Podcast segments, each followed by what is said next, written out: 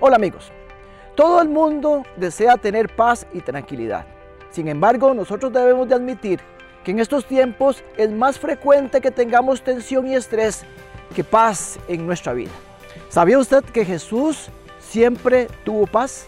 Él nunca se preocupó, nunca andaba tenso, nunca andaba estresado. Aun cuando él sabía que el momento de su muerte se acercaba cada día más, él nunca perdió su paz. Él nunca estuvo preocupado por eso. Juan 14, 27, palabras del mismo Jesús dice, La paz les dejo, mi paz les doy. Yo no se la doy a ustedes como la da el mundo. No se angustien ni se acobarden. Usted y yo no encontraremos nunca paz verdadera hasta que Jesucristo tome control de nuestras vidas. Jesucristo es la paz. Y recuerde, Jesús no da su paz como la da este mundo.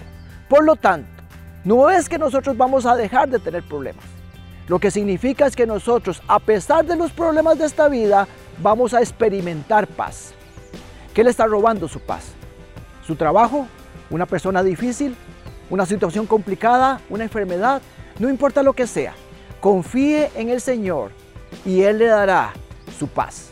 Somos juntos comunidad cristiana, una familia que quiere crecer en el conocimiento de Dios.